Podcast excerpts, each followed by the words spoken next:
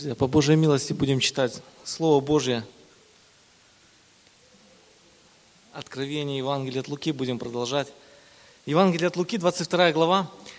Э, давайте откроем. Я прочту короткий отрывок. В прошлый раз Стас проповедовал на 22 главу. Э, и вы помните, проповедь была о том, как Христос подготавливал возможность принимать вечерю со своими учениками. Э, прошлый отрывок повествовал о том, как Иуда решил предать Христа, и Христос тайным образом э, послал учеников готовить Пасху туда, где никто не знал. И мы закончили на 13 тексте, который говорит так. «Они пошли и нашли, как сказал им, и приготовили Пасху», то есть два, два ученика. Сегодня мы прочтем с 14 по 20 тексты. Евангелие от Луки, 22 глава, с 14 по 20 тексты. Я прочту. «И когда настал час, он возлег, и двенадцать апостолов с ним, и сказал им, «Очень желал я есть с вами эту Пасху прежде моего страдания, ибо сказываю вам, что уже не буду есть ее, пока она не совершится в Царстве Божьем». И взяв чашу и благодарив, сказал – Примите ее и разделите между собою, ибо сказываю вам, что не буду пить от плода виноградного, доколе не придет Царствие Божие. И взяв хлеб и благодарив, преломил и подал им, говоря, «Сие есть тело мое, которое за вас предается, сие творите мое воспоминание». Также и чашу после вечери, говоря, «Сия чаша есть новый завет моей крови, которая за вас проливается». Наш сегодняшний текст – он начинается с, э, с таких слов «когда настал час». Э, я хочу, чтобы мы уделили короткое время для того, чтобы напомнить, в каком, э, в какому времени относятся эти события и какой ближайший контекст, что, что происходило тогда в окружении Христа в Иерусалиме, чем тогда были заняты, э, занят народ, многие толпы – Время событий – это пасхальный вечер четверга. Пасхальный вечер четверга. Э, пасхальный от, относит нас к далеким событиям Пасхи, которые были однажды, э, еще находясь в Египте, израильский народ пережил чудесное Божие избавление. И это стало поводом для того, чтобы каждый год израильский народ во всем своем множестве отмечал этот праздник. Пасха – это еврейский праздник, посвященный воспоминанию именно о тех событиях, описанных в книге «Исход», о том, как Бог избавил израильских первенцев от гибели. Даже не весь народ, но израильских первенцев от гибели. Э, Пасха отмечается каждый год по Божьему предписанию. Если мы посмотрим э, книгу Исход, 12 главу, 14 текст, там будут записаны такие слова. Э, книга Исход, 12 глава, 14 текст.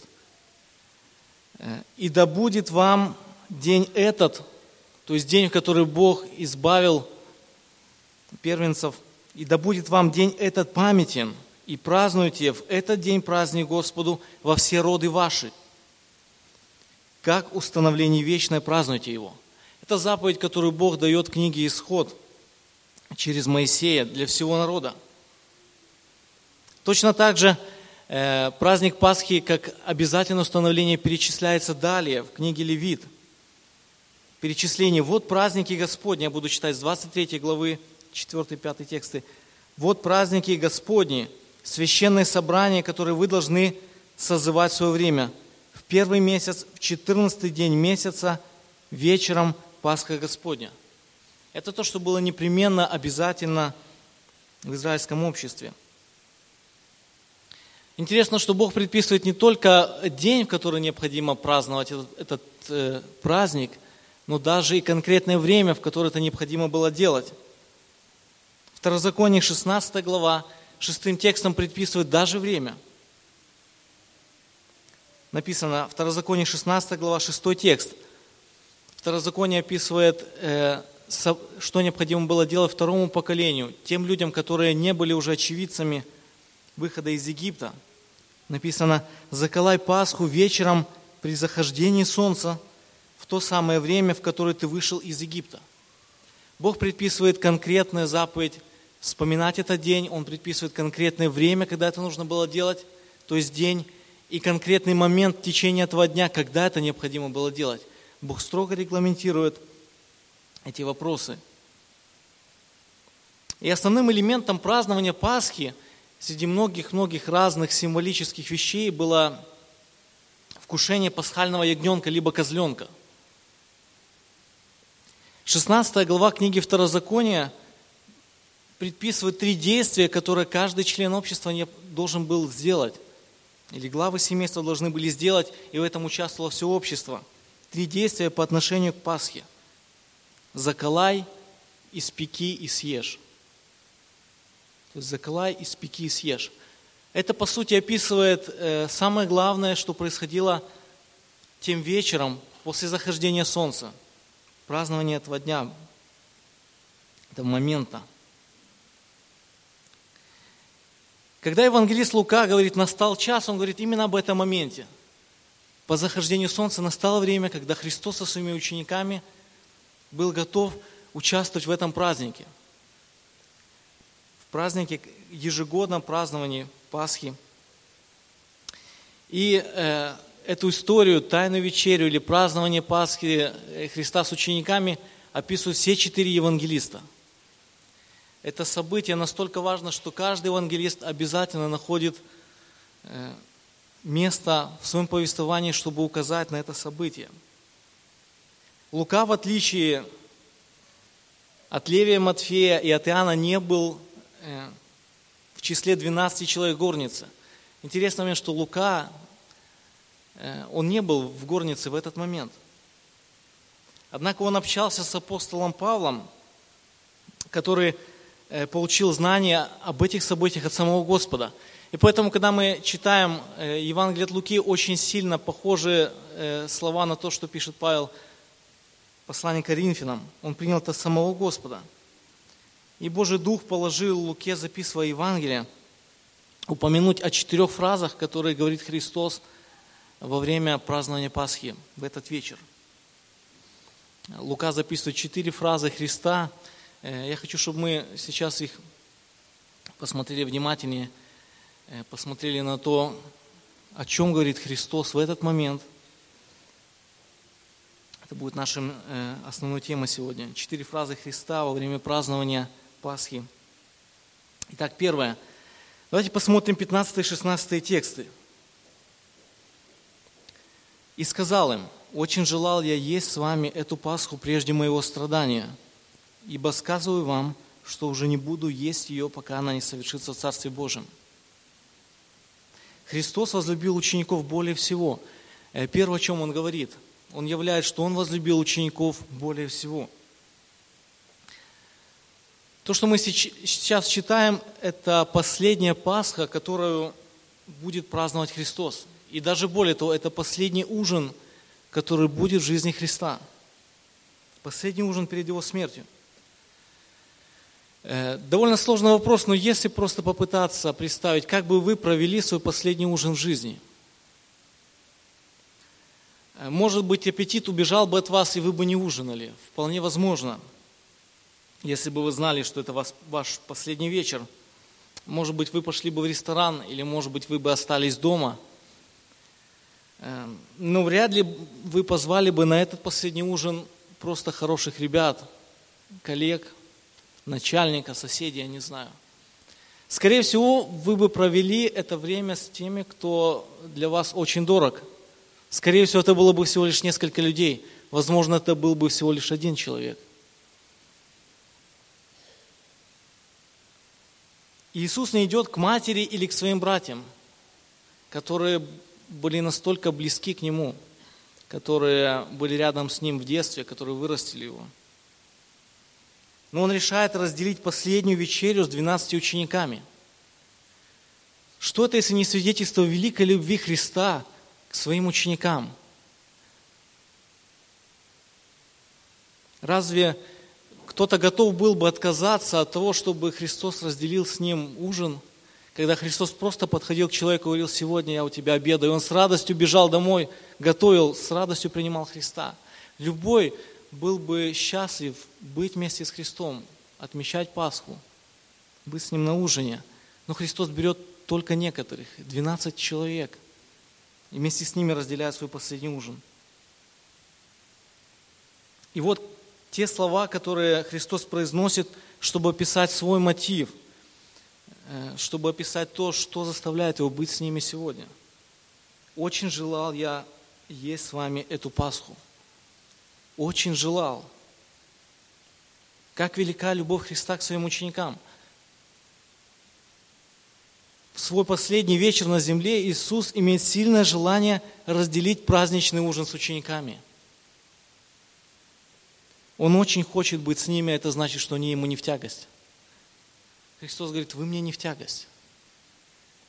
Его общение с учениками не является плодом принуждения или плодом необходимости, как будто бы он подчиняется обстоятельствам. Нет, это проявление его сердечной любви, это проявление его глубокой сердечной любви по отношению к этим ученикам. И с самого начала празднования он это заявляет, он обязательно это упоминает – он говорит, очень сильно я хотел, чтобы эта Пасха произошла, и я мог разделить ее вместе с вами. Он все сделал для того, чтобы это совершилось. Не будучи принуждаем, не будучи под давлением обстоятельств, но потому что его сердце было, в его сердце было великое желание разделить эту Пасху с учениками. Христос очень сильно возлюбил своих учеников.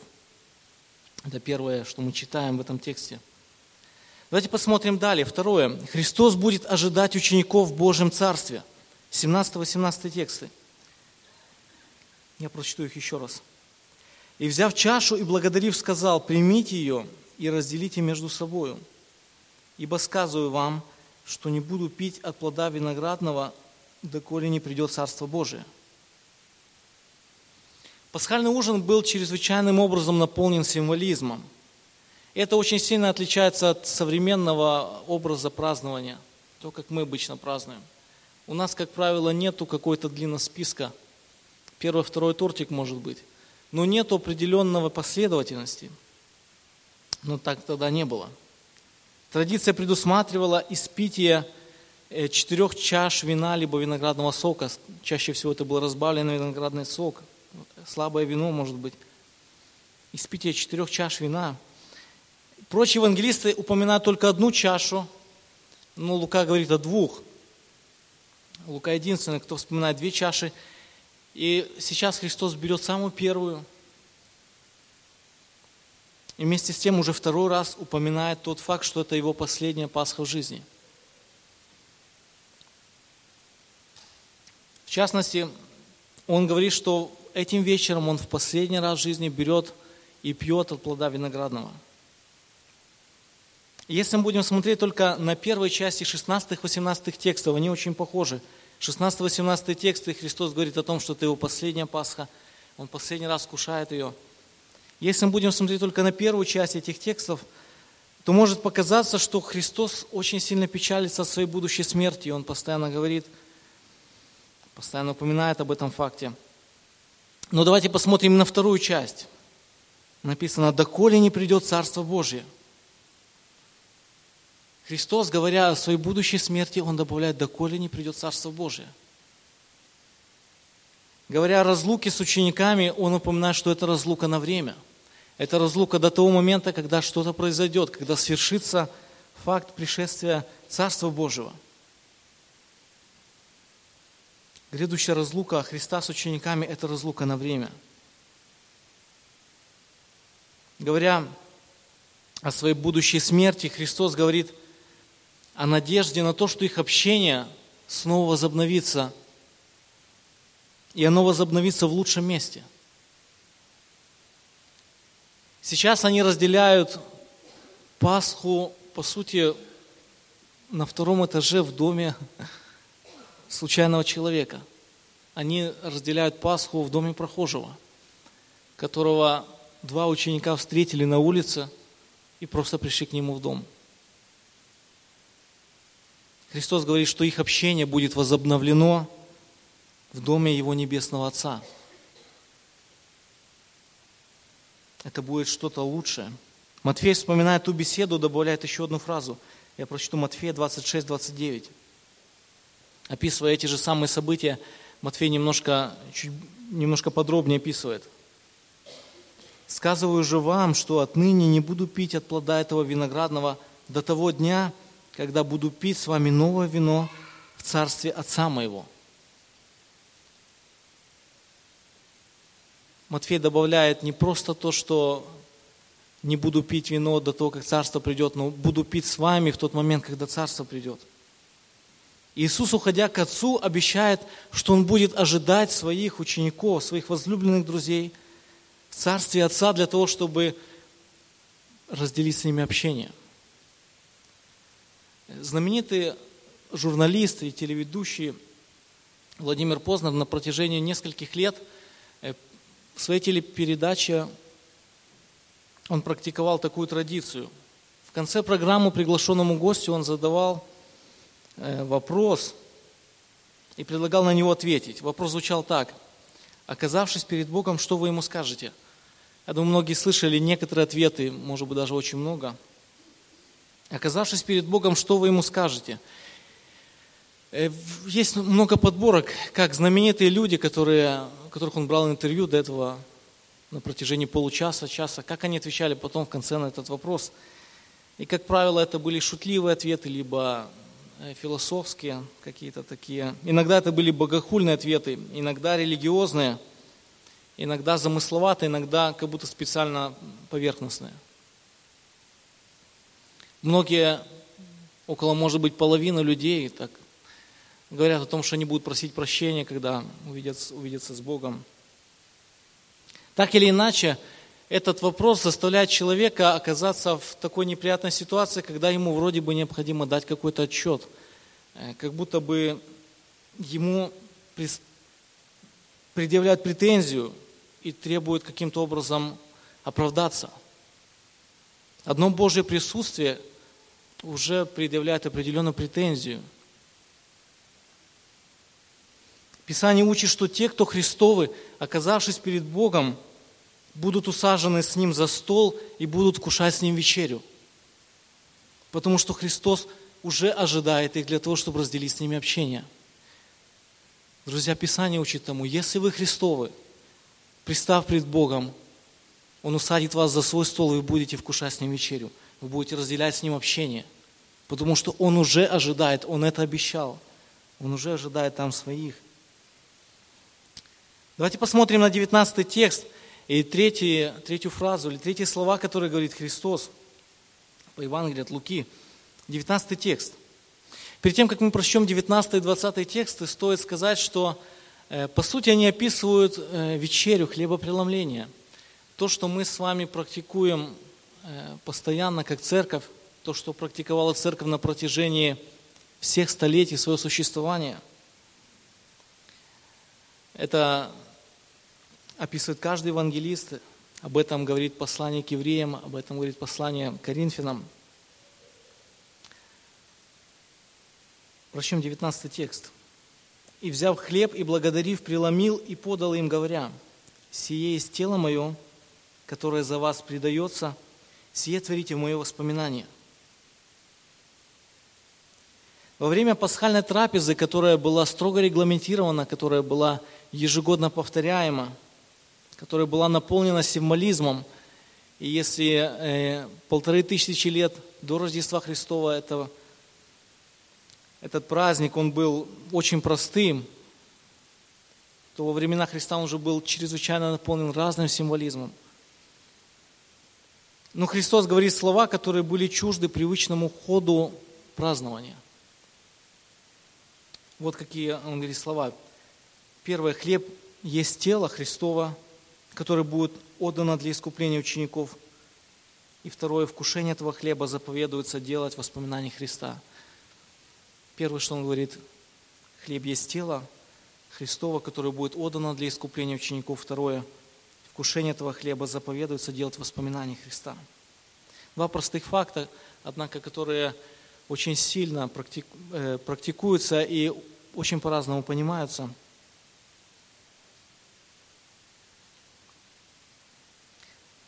первые годы после воскресения Христа церковь принимала чашу и вино, воспоминания его страданий ежедневно. И вплоть до третьего века так было. Настолько сильно э, они эти слова приняли к себе, настолько сильно они стремились, первые христиане, иметь вот это воспоминание о Христа за чашей, за хлебом. Э, святой Василий, живший в Кесарии, это в Палестине в IV веке, упоминает о причащении церкви четырежды в неделю. В воскресенье, в среду, в пятницу и в субботу. И говоря об этом, он говорит, что очень мало людей приходит. Сейчас у нас с вами есть другая периодичность, но мы делаем то же самое, вспоминаем о Христе. Но чтобы лучше понять значение слов Христа, который находится в присутствии учеников, говорит о своем теле, который находится во время празднования Пасхи. Давайте посмотрим э, несколько текстов, описывающих непосредственный контекст празднования Пасхи. То есть непосредственно в том, в чем они находились в этот вечер. Давайте снова посмотрим 20, 12 главу книги Исход. Я прочту 21 текст. Книга Исход 12.21. «Созвал Моисей всех старейшин Израилевых и сказал им, выберите и возьмите себе агнцев по семействам вашим и закалите Пасху. Э, далее 26-27 текст этой же главы. И когда скажут вам дети ваши, что это за служение, скажите, это пасхальная жертва Господу, который прошел мимо домов сынов Израилевых в Египте, когда поражал египтян, а домы наши избавил. Моисей называет ягненка, которого вкушали Пасхой. Дальше он называет пасхальной жертвой. Пасха либо пасхальной жертвой. И то, что он говорит, это ту Пасху, которую они заколали еще до того, как Бог поразил всех первенцев в Египте. Самая первая Пасха, которую они совершали, она была еще до того, как Бог совершил избавление, еще до того, как Бог поразил всех первенцев в Египте. А после этого она уже отмечалась память об этом событии. Подобным же образом Христос является нашей Пасхой, нашей пасхальной жертвой. И то, что мы читаем в 22 главе Евангелия от Луки, это самая первая, самая первая вечеря, которая произошла еще до того, как произошло искупление. Поскольку невозможно буквально было вкушать тело Христова, подобно пасхальному ягненку – Христос указывает на хлеб как на символ Его тела. Самое элементарное – хлеб, как символ Его тела, отдаваемого в жертву. Они ели этот хлеб еще до того, как искупление было совершено, и они будут есть этот хлеб после этого, вспоминая искупление, вспоминая произошедшее. Христос говорит, сие творите мое воспоминание, так же, как ежегодные праздники Пасхи – с праздничным поеданием ягненка. Они являлись воспоминанием той однажды совершенной Божьей милости во времена всего лишь одной ночи. Так и съедание хлеба во время вечери является воспоминанием того одного единственного события, совершенного однажды.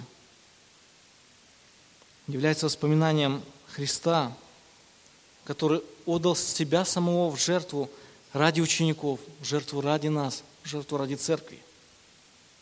Вместо нас, ради нас.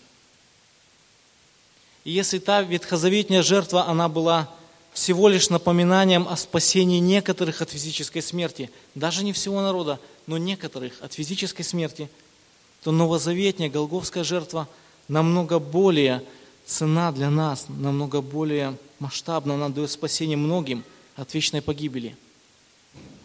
Та Пасха вспоминала, празднование той Пасхи вспоминалось о спасении некоторых. Новозаветняя Пасха – вспоминание спасения многих. Не от временной смерти, но от вечной погибели. Именно о Христе наше воспоминание во время принятия хлеба на вечере, о Его теле, которое было отдано в жертву за учеников, в жертву за нас, если мы веруем в Него – об этом говорит 19 текст. Четвертое, давайте посмотрим 20 текст. Христос заключает завет с учениками на основании своей жертвы. 20 текст я прочту. Также и чашу после вечери, говоря, эта чаша есть новый завет моей крови, которая за вас проливается. 20 текст Лука упоминает о второй чаше. Буквально она была, скорее всего, третьей из четырех. В 10 главе 1 послания к Коринфянам Павел использует иудейский термин для обозначения пасхальной чаши с вином. Он говорит «чаша благословения». Апостол Павел употребляет этот термин, говоря о пасхальной чаше. Чаша благословения, по-гречески это звучит Евхаристия – Впоследствии это слово стало употребляться не просто к чаше на вечере, но по сути ко всему, э, ко всей вечере. Иисус снова изменяет привычный ход пасхального ветхозаветнего служения для того, чтобы указать на грядущие события, в свете которых меркнет весь тот ветхозаветный символизм и начинает сиять жертва Христова. Смерть Иисуса на кресте вводит в законную силу Новый Завет, Завет Бога с Его народом. Христос говорит о Завете, о Новом Завете. Давайте прочтем, э, о каком Завете идет речь. Пророк Иеремия в 31 главе очень емко описывает те ожидания, которые были в отношении Бога всего народа, и то невероятно великое великую Божью щедрость, которую Он обещал явить в Новом Завете. Еремия 31 глава. Я прочту три текста, которые описывают, о каком завете говорит Христос, какой завет ожидали многие верующие. С 31 по 34 тексты. «Вот наступают дни, говорит Господь, когда я заключу с домом Израиля и с домом Иуды новый завет. Не такой завет, какой я заключал с отцами их в тот день, когда взял их за руку, чтобы вывести из земли египетской. Тот завет мой они нарушили, хотя я оставался в союзе с ними, говорит Господь. Но вот завет, который я заключу с домом Израилевым после тех дней, говорит Господь. Вложу закон мой во внутренность их, и на сердцах их напишу его, и буду им Богом, они будут моим народом. И уже не будут учить друг друга брат брата и говорить, познайте Господа, ибо все сами будут знать меня от малого до большого, говорит Господь. Потому что я прощу беззаконие их, и грехов их уже не воспомяну более. Об этом завете говорит Христос. Он говорит, что именно этот завет вступит в свою силу благодаря той крови, которую Он прольет впоследствии, прольет завтра – Таким образом, жертва Христа, Его плоть, Его кровь стали для нас не только выкупом от наказания, наказания за наш грех, но и основанием для того, чтобы Бог заключил с нами новый завет. Завет благодати, по которому мы получаем прощение, которым мы получаем общение с Богом и уверенность в том, что наши грехи прощены без остатка. Этот Новый Завет, превосходный завет благодати. Итак, Евангелие повествует нам о Христе, который возлюбил своих учеников, который приготовил им место наследия в вечности, который искупил их от осуждения за их грехи, который заключил с ними Новый Завет благодати, простив всякое согрешение. Друзья, каким образом эти истины касаются нас сегодня – Каким образом эти истины о Христе, который настолько милостив, настолько велик в своей прощающей благости, который настолько прекрасен в своей любви к ученикам, как эти истины сегодня касаются церкви Его. Первое, самое очевидное, э, эти истины касаются лишь только тех, кто верует в Христа, лишь только тех, кто является членом церкви, неформальной, но истинной – Относится ли всякое доброе слово, которое мы считаем, это Божья благость, относится ли она к вам, точно так же, как относилась к ученикам, можно узнать потому, являетесь ли вы верующим человеком. Писание учит, что всякий, кто призовет имя Господне, спасется. Если вы призвали имя Христова, если вы покаялись, прославляете Христа в своей жизни – жизнью покаяния, то эти многие милости, которые Христос говорит своим ученикам в этой горнице, в этой личной беседе, один среди всего лишь нескольких людей, все эти слова относятся и к вам. Второе. Если мы читаем о том, что всякое доброе, то, что мы имеем в себе, прощение наших грехов, Божье общение, расположение Бога к нам, уверенность в том, что Бог расположен к нам будет завтра и послезавтра таким же образом, все это результат жертвы Иисуса Христа. Насколько мы размышляем об этом, насколько мы это осознаем – Писание учит, что только жертва Христа может дать нам результат подобный. Ничего другое.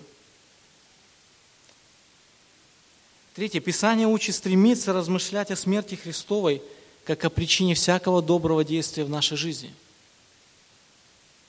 Друзья, стремитесь ли вы размышлять о смерти Христовой как о том, что является причиной всякого блага, которое есть у вас –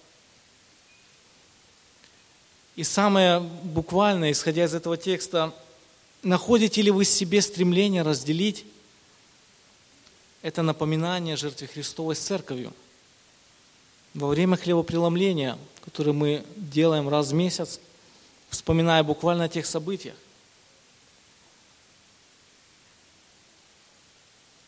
Когда я читал особенно самые первые слова Христа, о том, что очень сильно хотел я Христос говорит, разделить эту Пасху с вами, с учениками.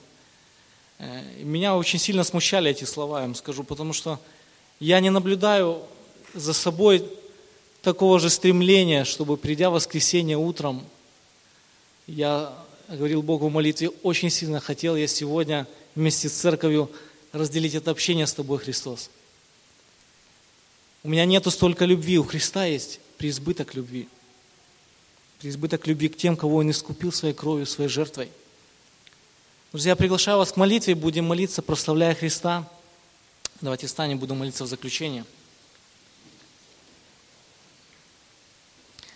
Наш чудный Спаситель, Искупитель нас, Ты совершил дело свое на кресте однажды, и мы сейчас только можем вспоминать об этом. Никак не можем ничего добавить по Твоей милости. Это это здорово, не можем каким-то образом повлиять на то, что Ты совершил своей любви по отношению к своим ученикам, по отношению к нам. Мы славим Тебя, Христос.